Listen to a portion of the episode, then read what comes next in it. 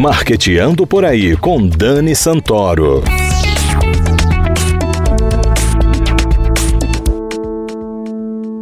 Bom dia, galera de marketing. Bom dia para você que todo sábado tá aqui com a gente e fica ligadinho na CBN Maceió para ficar por dentro de tudo que rola no mercado de comunicação e marketing.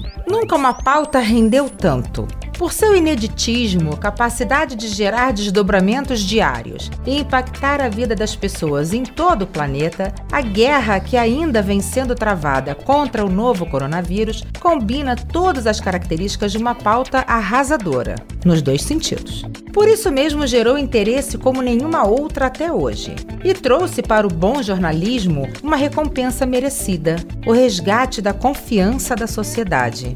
A pandemia diminuiu receitas e redações, extinguiu publicações, impôs obstáculos à liberdade de imprensa e cobrou celeridade na adaptação dos modelos de negócio. Mudanças como a digitalização, a migração das receitas publicitárias para as plataformas digitais e a competição por audiência com as redes sociais chegaram para ficar. Vencerão os que se adaptarem mais rapidamente a esses tempos difíceis, mas também recompensadores para o jornalismo de qualidade. E para conversarmos sobre os efeitos da pandemia sobre o jornalismo e as perspectivas para 2021, convidamos a jornalista Luana Nunes, da Algo Mais Consultoria. Luana, seja muito bem-vinda ao Marqueteando por aí. Bom dia, Dani. Bom dia a todos os ouvintes da Rádio CBN Maceió. Muito obrigada pela oportunidade. É muito legal estar aqui conversando com você e com os ouvintes do Marqueteando por aí. Lu, a crise veio nos lembrar da importância crucial do jornalismo. Nunca a sociedade valorizou tanto a informação de qualidade como agora não só para fugir das fake news, mas para se manter atualizado acerca dos rumos da Covid-19 e os seus impactos. Embora o jornalismo sério seja feito de credibilidade e reputação, você acha que os veículos de comunicação vão perseguir ainda mais esses valores? Eu acredito que sim, Dani. Eu acredito que sim, porque os valores da credibilidade e da reputação, eles são inerentes à profissão do jornalista. Essa questão da Covid-19 foi tudo muito novo para todo mundo. Foi uma pandemia, ou seja, atingiu o mundo inteiro nas duas esferas, tanto na medicina como no jornalismo. Então, aprender a lidar com essa novidade foi um desafio também do profissional jornalista que priorizou sim a melhor apuração, que priorizou as fontes de confiança para passar a notícia de forma mais segura, que é o que o telespectador o ouvinte, o leitor, de modo geral a população, esperam sobre isso.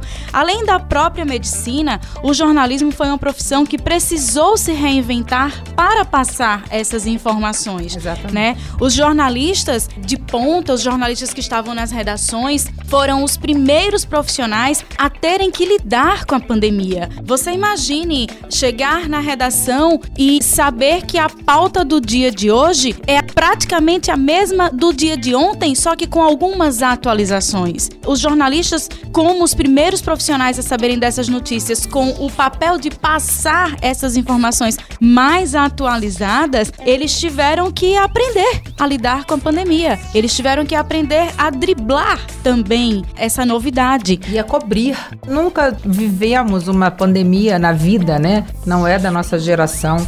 Então a gente não sabia lidar com isso. Uma coisa é uma epidemia, Outra coisa é uma pandemia, isso aconteceu no mundo inteiro. Então a gente teve que reaprender a cobrir, como você falou, reaprender a escrever e reaprender também a analisar os fatos, porque a análise que está sendo feita hoje, ela não é a análise que sempre é feita em qualquer outro assunto, com qualquer outra pauta, porque como a rapidez das notícias é muito grande, a sua análise que você faz hoje, amanhã ela pode estar tá velha. Exatamente, a velocidade da informação ela realmente tomou conta, né, de todo esse período, de todo esse ano, praticamente. As pessoas, nós, a sociedade, a população, ficaram sabendo da pandemia, das suas consequências, dos seus riscos através do jornalista. Claro, totalmente. Luana, o comportamento do noticiário nos meses seguintes à explosão da pandemia seguiu padrões semelhantes em vários países, reforçando a fadiga de notícias. Mesmo em meio a uma crise de consequências graves, o tema cansou antes da situação estar resolvida. Ninguém aguenta mais ouvir falar de coronavírus, de Covid-19, etc. Qual é o maior desafio dos veículos nessa fase da cobertura jornalística? Olha, Dani, excelente a sua pergunta. Eu avalio como dois dos principais desafios. Mas antes disso, eu gostaria de ressaltar que essa fadiga aconteceu por uma necessidade da própria população. Como nós não tínhamos conhecimento das consequências que isso nos daria, como nós não tínhamos conhecimento dos riscos que isso poderiam levar, que a gente sabe que leva à morte, mas até lá como evitar, como trabalhar preventivamente para isso, a gente teve sim interesse de se informar. A fadiga da informação talvez tenha sido uma consequência positiva do trabalho do jornalista. Ele estava lá para passar a informação as mais recentes informações para os nossos espectadores e a população de forma geral, que queria, que estava ansiosa por novidades. Quando vai sair a vacina, como eu posso me prevenir, como agir em caso dos primeiros sintomas, porque é na garganta, é uma dor de cabeça, etc. Então, eu avalio um dos principais desafios para o jornalismo foi inovar. O impacto do novo coronavírus atingiu o comércio, atingiu política, lazer, atingiu serviços. Ele realmente provocou um tsunami, digamos assim. Uma ruptura muito grande. Exatamente, uma ruptura muito grande porque nós tínhamos uma vida agitada, frenética acontecendo e de repente a gente teve que se isolar. De repente a gente teve que se resguardar por uma segurança própria, por uma segurança de todos. Isso realmente foi muito difícil de ser enfrentado, mas os jornalistas estavam lá, temendo também, estavam com medo também, mas estiveram lá passando a notícia. E o segundo desafio que eu gostaria de ressaltar é justamente isso: passar a notícia com leveza. Porque apesar de falar sobre isso todos os dias, causar ansiedade em algumas pessoas, causar depressão em outras pessoas por conta da pandemia, o jornalista ele teve o desafio de transmitir essa notícia com mais leveza, com mais naturalidade, de forma que não assombre as pessoas. Lógico, sem deixar, sem ser leviano, né, Luana, sem deixar de passar a informação como ela é, mas esse é o nosso trabalho, é a gente conseguir digerir toda essa informação e passar da melhor maneira possível para as pessoas, né? É um desafio e tanto em meio a uma pandemia que causou já milhares de mortes. Exatamente, é uma notícia triste. Triste, difícil. Exato, é uma notícia triste de ser repassada. Quantas vezes eu me emocionei verdadeiramente com as notícias. Graças a Deus eu não tive nenhum parente acometido por ela, mas conheço pessoas que morreram por causa da Covid. Eu conheço pessoas, eu convivia com pessoas que pegaram o vírus. Então, assim, eu vi que isso é muito triste, que isso é muito grave. A gente às vezes não sabe nem o que dizer para as pessoas é. que estão passando por aquela situação. Então você imagine o profissional da comunicação, o jornalista que está lá na ponta, colhendo as informações da medicina, reportando tudo isso para nós para que nós fiquemos atualizados. Então, assim, o jornalista, antes de ser um profissional, ele é um ser humano. Então, ele também sentiu medo, ele também ficou preocupado, ele também tem suas famílias para retornar para casa depois de um longo dia de trabalho, interagindo com os mais variados tipos de pessoas. Lu, duas pesquisas do Instituto Reuters, feitas em seis países, confirmaram a busca desenfreada por notícias. Os veículos online cresceram 2%, mas o destaque foi a TV, que subiu 5% e foi a única a aumentar a audiência nos seis países. Ver notícias foi a atividade que as pessoas mais fizeram em casa durante a pandemia. Você acha que esse fortalecimento da TV tende a permanecer ou deve cair com o fim da pandemia? Olha, Dani, a TV ela ainda é o veículo de influência e de credibilidade para a população de forma geral, para o mundo inteiro. As pessoas ligam a TV para se informar ou para se entreter. Então, eu acredito que ela ainda assim vai continuar sendo o veículo de maior expressão e de maior audiência. A internet é um bom meio de se informar, no entanto, ele divulga notícias duvidosas. Falsas, é verdade, porque na TV você tem o trabalho do jornalista por trás. Até chegar para um âncora passar aquela notícia, transmitir aquela informação, ela já foi averiguada não sei quantas vezes. As fontes são seguras, porque é uma responsabilidade imensa. E na internet a gente vê muitos veículos sérios, inclusive as partes online, os veículos online das TVs, né, que, que existem, mas a gente também vê muito veículo que divulga fake news ou informações distorcidas. Isso mesmo. E a internet como um todo, né? A gente tem é, aplicativos de envios de mensagens que a gente não sabe de onde as pessoas tiraram aqueles tipos de notícias. Então a gente já está vivendo um ano pandêmico, de isolamento social, que você não pode nem abraçar seus pais ou seus filhos e ainda ter que lidar com informações duvidosas ou com fake news que existem. Então isso realmente é muito delicado. Por outro lado, a população encontrou na televisão o jornalismo mais bem apurado, o jornalismo mais filtrado para poder se informar com mais confiança. Com mais credibilidade, né? São notícias muito importantes que mexem com a vida da gente, o momento que a gente está vivendo.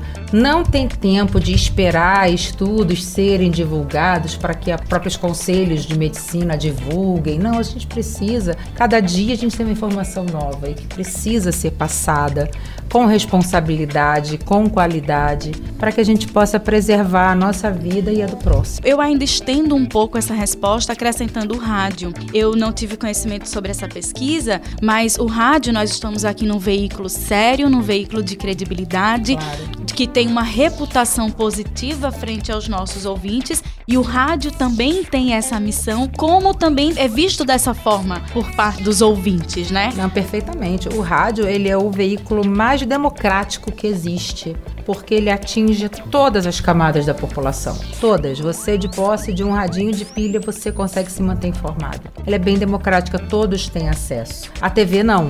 A TV, você precisa ter um aparelho de TV, precisa para casa de alguém assistir a TV. Porém, a gente vinha discutindo a importância da TV.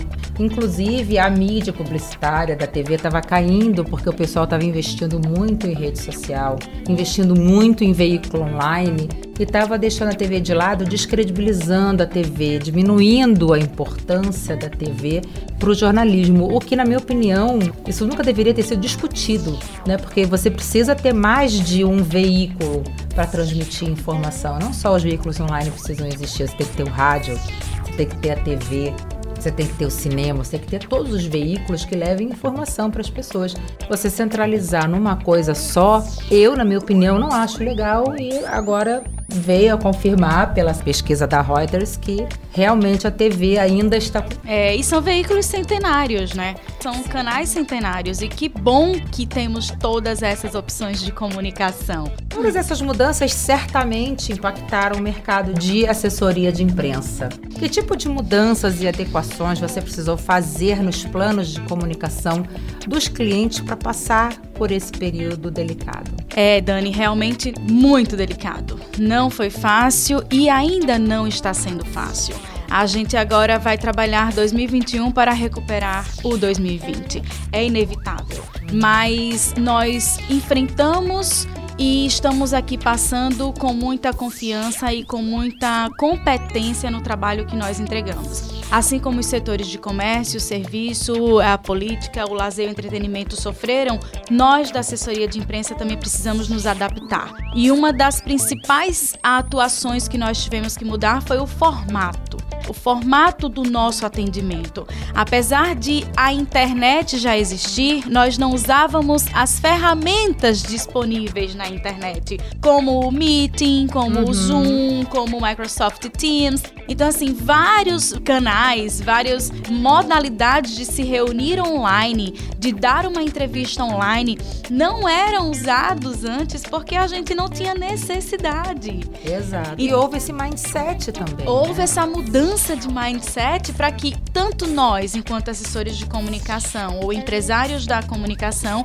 como também para os nossos clientes, para eles poderem aceitar como eles poderiam dar entrevistas na televisão sem ir à televisão ou sem ir até o local da situação. Então, inovar também para a gente foi um grande desafio e foi uma missão praticamente nesse período, porque os nossos planejamentos de pautas, os nossos planejamentos semestrais e mensais foram incapazes de prever uma pandemia. E nós tivemos que nos adaptar, nós tivemos que mudar tudo isso. Incluímos pautas que tivessem sentido com a situação que nós estávamos vivendo. Lu, quero agradecer demais a sua presença aqui. Foi um papo delicioso, como sempre é. Parabenizar pelo trabalho que você realiza com algo mais e desejar um 2021 de muito sucesso para você, mais ainda do que você já tem. Dani, satisfação minha mais uma vez estar aqui conversando com você sobre esse tema que me instiga muito, que é o jornalismo, a comunicação institucional.